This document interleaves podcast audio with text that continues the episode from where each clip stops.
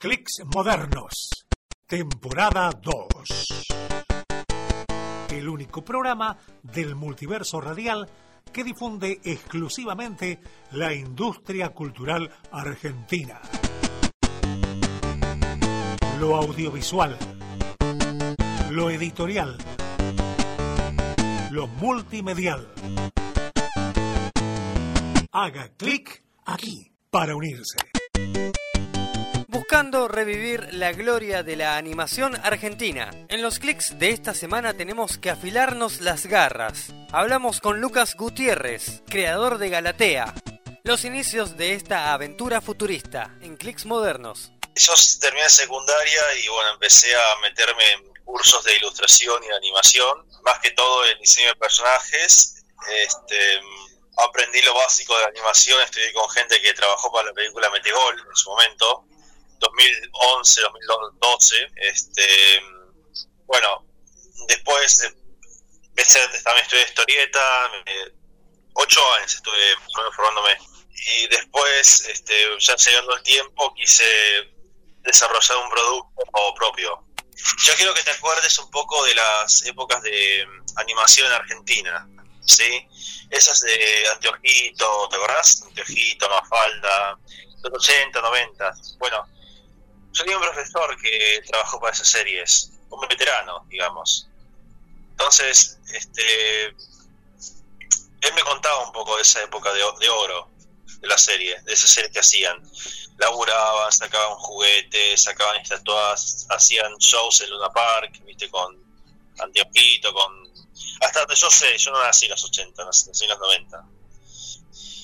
Entonces, él mostraba cosas impresionantes, viste, revistas que salían, juguetes, este, incluso estatuas, cosas que, bueno, muchas de esas cosas se terminaron, Gerardo? En un aserradero en, en zona este, me mostraba fotos, él las sacó del dolor que tenía. Muchos animadores los 80, 90 eh, podían haberse ido a, a, laburar afuera, en los 90 más que todo con la vista que teníamos gratis en Estados Unidos. Y podían irse a laburar ahí, decidieron quedarse en el país y ahora están, me lo dijo, que sus colegas, que son todos veteranos, están bancando ver todo su laburo en, esos lugares, cerraderos, basureros. Entonces, digamos que a mí me tocó eso, porque estoy de animación, recientemente veía a muchos compañeros tener muy buen nivel, desarrollar sus series animadas, de incluso anotaciones, Biblias de, de, serie, todo. Y bueno, como no, no, conseguían que el producto llegara a algo, iban a laburar para otra persona o otra empresa. Y toda esa, esa magia que habían creado la tiraron, la tiraron de vuelta a la basura. Entonces, vos te imaginarás que, que, a mí me tocó eso, me, me causó impotencia, me causó enojo enojo y yo creo que es lógico que uno se sienta así, tristeza.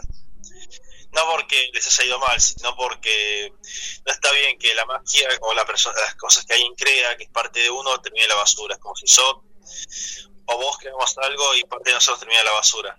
Entonces, eso galatea un poco. Es el, no es el, último producto de, las cosas viejas, es el, yo creo que es el primero de los nuevos. Entonces, ahora en 2021 también tengo otro proyecto más en en la cabeza también. Entonces no, no me importa si es animación motor cómic, si no puedo pagar una animación de calidad. Yo prefiero eso a que termine un basurero. ¿Entendés? Y, mm.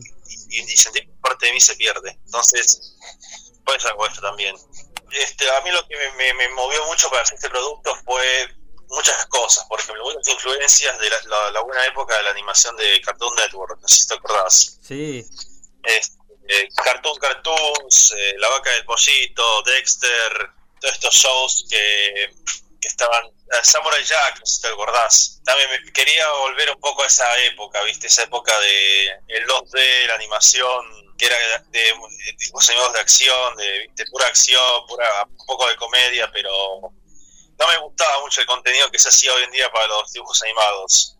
Más allá de que, bueno, es otro público, es un público infantil, pero yo lo que quería hacer es un producto que vos podías meter tranquilamente en esos años, los 90, el principio de los 2000, donde estaba el boom de este estilo animado, viste, este, estilo animado más, eh, edgy, ¿viste? Más eh, turista, más eh, experimental. El Clone Wars de Tartakovsky, no sé si te, acordás, ¿no? sí, sí. Wars bueno, es sentimiento más que todo este producto.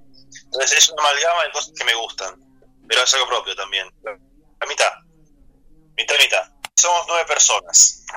Soy yo, dos escritores, eh, también dos, eh, dos artistas que también están ahora según el 9-2. Después están tres, eh, tres actores de voz, una chica, dos chicas un chico, y un compositor musical. Hay un dibujo animado que se llama Hasbin Hotel en YouTube. Hasbin Hotel es un proyecto que es, en inglés, es un proyecto estadounidense. Lo que empezamos a ver es que era un, era un grupo de animadores que por lo que vi se juntaron a hacer un piloto. Tardaron cuatro años pero con animación, viste, 2D, como si fuera la misma calidad como algo profesional. Y bueno, empecé a investigar su historia, le, vi sus podcasts, vi sus entrevistas y tenía ese espíritu del autogestivo, el auto bancado por ellos mismos, pero porque tenían una pasión movida por eh, las limitaciones, o sea, las limitaciones que tenían y sacaban algo muy bueno. Entonces, ese dibujo animado que se llama Hassin Hotel, ahora lo tomó una cadena grande.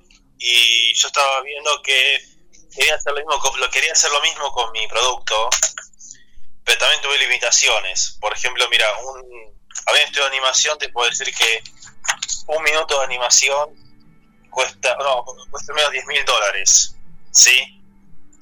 Y vos te imaginarás que estamos en Argentina, esos precios no existen, mm. ¿sí? No hay nadie tiene ese dinero para un minuto por lo menos. Entonces empecé a investigar una técnica, una técnica que usó Marvel hace unos años, hace 10 años lo usó, que era la stop motion, la de cómic stop motion. Bueno, empecé empecé a investigar, empecé a investigar, cómo, cómo podía hacerlo ver, verlo bien, qué necesitaba completar, o sea, cómo podía hacerlo verlo aceptable para YouTube, para todas estas plataformas independientes. Y bueno, dije, en mi cabeza veía las cosas animadas, ¿viste? Todo lo que ves en el cómic lo veo animado. que bueno, vamos a, probar. Eh, contraté a dos chicas, dos, actores profesionales para el primer episodio.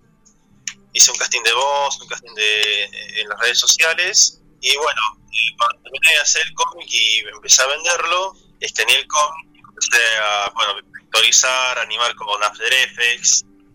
Y bueno, le puse música original, también le puse un compositor. Entonces, todo lo que es el, el ámbito de música y voces profesionales justifican esa animación que le falta. Pero creo que lo más importante es hacerlo que no hacer nada. No importa que sea perfecto. Uno mejora con el tiempo. Tenemos ahora dos formatos. Tenemos eh, formato animado y bueno, formato cómic. También ahora vas a sacar un juguete. Vamos a hacer eso. Un juguete de Galatea, sí, va a ser para comiquerías y para eh, vendedores privados de juguetes, ¿viste? Gente que vende juguetes en forma privada también. Así que también hay algunas jugueterías que se especializan en cómics. Y bueno, nos pueden encontrar en varias comiquerías, en la mayoría de Capital, en Telequia, Club del, los clubes del cómic. Eh, el cómic tiene un precio de 100 pesos cada uno. O sea, si vos viste que ahora los cómics no son baratos, viste, ya se han ido a 500 pesos mínimo. Mm. Entonces, si vos querés ver las historias de Galatea, te digo que es recontra accesible. Eh, también nos pueden encontrar en YouTube, YouTube, Galatea, nuestro, nuestro canal, Galatea con H, H entre eh, Galatea, Galatea, después de la, de la T está la H, Galatea, con EA, Galatea. Y mm, también ahora estamos eh, por tener el segundo episodio a fin de mes. Siempre cada vez que sale el cómic, que por un tiempo tiene que salir el, episodio basado en ese cómic. Bueno, ahora por, nos pueden encontrar en Instagram, Galatea1993, Twitter, Galatea también. Y bueno, por, ahora quiero creer que son esos medios. Yo creo que se expanda más. pueden mancar en Patreon también. Galatea y, o un cafecito, si, somos de Argentina, porque Patreon está en dólares. Clics modernos.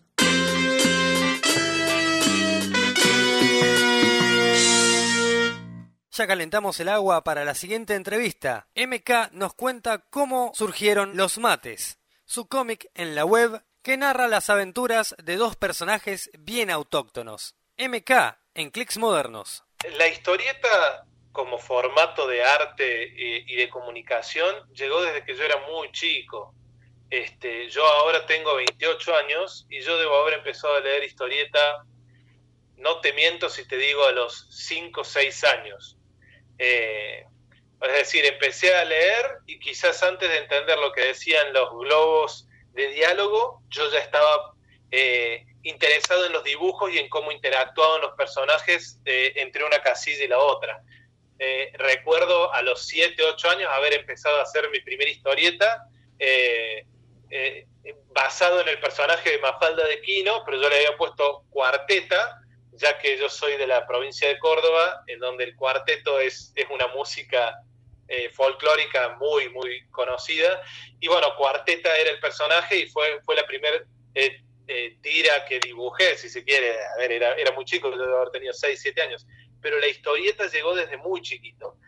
como dije, Kino, mucho de revista Anteojito, yo fui un niño de los 90, entonces las revistas de Anteojito de, de la editorial García Ferré, con los dibujos de Jorge de los Ríos, marcaron un montón mi infancia eh, así que desde mi más tierna infancia entró la historieta en mi vida. Yo el año pasado, yo soy médico, comento eh, a, los, a los oyentes, yo soy médico eh, y yo recién terminé mi especialización, es decir, hice mi carrera y terminé mi especialización el año pasado y de repente me encontré en un año en donde había terminado el, curso formativo que, que, los médicos podemos hacer y me encontré en un año de pandemia en donde de repente de no tener nada de tiempo para hacer una residencia que exige muchísimo tiempo, me encontraba en la situación en la que tenía tiempo de sobre en mis manos.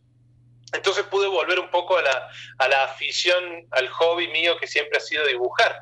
Y empecé a dibujar, pero dibujaba cuestiones que se me iban ocurriendo sin ningún tipo de hilo argumental ni nada. Y lo subía a Instagram. Si siguen la página y van a las primeras publicaciones, son eso. Eran algún chiste corto o alguna historia muy breve y la subía. Y de repente me encontré con, me acuerdo un domingo en la casa de mis viejos, estábamos tomando mate, amargo, bien amargo de esos eh, cargados y de repente me encontré con la situación de decir, eh, soy argentino, estoy dibujando, mis seguidores, por supuesto, todos son de, nuestro país. ¿Y qué es lo que nos identifica a todos? ¿Qué es transversal? Eh, culturalmente en toda la región de nuestro país, socioeconómicamente, políticamente. Y dije, el mate. El mate lo, toma eh, el, más pobre de los argentinos y el más rico de los argentinos, lo toma el, que tiene la ideología más de izquierda y más de derecha, lo toman todos. Entonces dije, qué, qué bueno sería encontrar un personaje que con ternura y con todas las características que, que marcan mis dibujos, nos represente a todos como comunidad, en un momento del país en el que estamos tan separados, ¿no? Es una sola persona el que diseña las ideas de las historias y cómo desarrollarlas y demás. Al principio era únicamente iniciativa mía, que yo lo subía y veía si a la gente le gustaba. Y de repente empecé a encontrar esto que, bien mencionas vos, que hay una interacción en, cualquier red social y en Instagram en particular, en donde la gente opina y se compromete con la historia.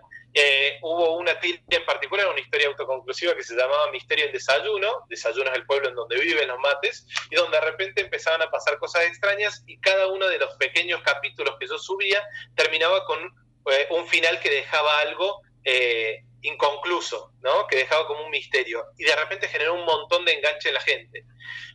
Por suerte, eh, esa historia yo la diseñé de principio a fin antes de dibujarla.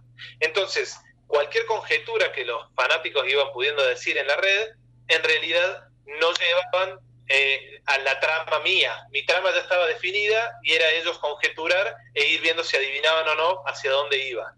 Digo por suerte porque a veces influenciarse por las opiniones de otros, eh, más en el aspecto creativo, puede distorsionar el, origen de la creatividad, ¿no? Es decir, yo tenía esta idea y de repente, para satisfacer un público, vi que la idea terminó siendo algo o bien completamente distinto o incluso lo contrario a lo que quería transmitir. Entonces, en ese sentido, por ahora, por lo menos, me he podido mantener eh, pulcro. La gente que disfruta de los mates disfruta realmente de mi originalidad y de mi creatividad sin mucha influencia acerca de si gusta o no gusta.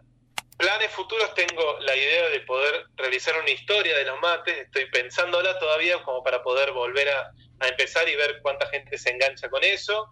Y como han gustado tanto los personajes, digo tanto porque como ya, ya mencioné, es un hobby para mí y el crecimiento que ha tenido la página, está bien, estamos llegando a los 2.000 seguidores, no es un montón, pero para una página de dibujo en donde yo puedo dedicarle únicamente el tiempo libre, eh, llegar a ese número para mí es un montón eh, en un momento empecé a pensar, también como tengo eh, personajes que he creado que son tan distintivos y, han sido tan queridos por los seguidores, hacer alguna suerte de tienda online en donde pueda vender eh, los mates con las caras de amargo y de dulce para que los puedan comprar y para que los puedan tener todos en sus casas. Todavía es un proyecto no concluido en donde implica una inversión y uno se tiene que sentar a hacer números cuando cuando, cuando empieza a planificar esas cosas. Así que desde el punto de vista merchandising, está la idea ahí dando vuelta de hacer una tienda para que todos tengan sus mates en la casa. Eh, y desde el punto de vista creativo, tengo una historia ahí en mente, pero todavía no la, no la he terminado de desarrollar. Entonces, me estoy manejando como historias cortas, eh, divertidas, que se puedan disfrutar en el momento, pero que no implican una continuidad una de otras por lo menos hasta tener una idea clara de cómo hacerlo. Los mates, eh, la página principal en donde van a encontrar todo contenido que yo suba de los mates, se llama, es arroba, porque es en Instagram, arroba losmates.mk. MK es, es eh, el nombre eh, artístico que utilizo. Este, esa es la página principal. Dentro de la página hay un link a una página que se llama Webtoon, en donde pueden encontrar también las tiras de los mates desarrolladas, pero esa página no está tan actualizada. La más actualizada es Instagram, en donde también subo historias y trato de, interactuar con los seguidores de una manera entretenida en la que se puedan mantener eh, en contacto de alguna forma conmigo y con las cosas que, que voy haciendo y que voy subiendo. El fallo, el fracaso siempre está asegurado, la posibilidad de fracasar siempre está asegurada lo que significa que uno no debería detenerlo en la búsqueda de lo artístico y sobre todo de la expresión. En un mundo en donde todo tiene, todos tenemos una opinión y una voz, sobre todo ahora con la virtualidad, qué mejor que dar una voz artística y creativa que proponga algo nuevo y que pueda generar alegría y que gente la pueda disfrutar con uno y no uno quedarse con eso artístico en lo privado eh, y no compartirlo con el mundo. Las críticas siempre van a venir, pero los halagos también llegan y se pueden recibir tan bien como cualquier crítica. No importa lo que diga el mundo. Hay mejores cosas que mirar que la pared.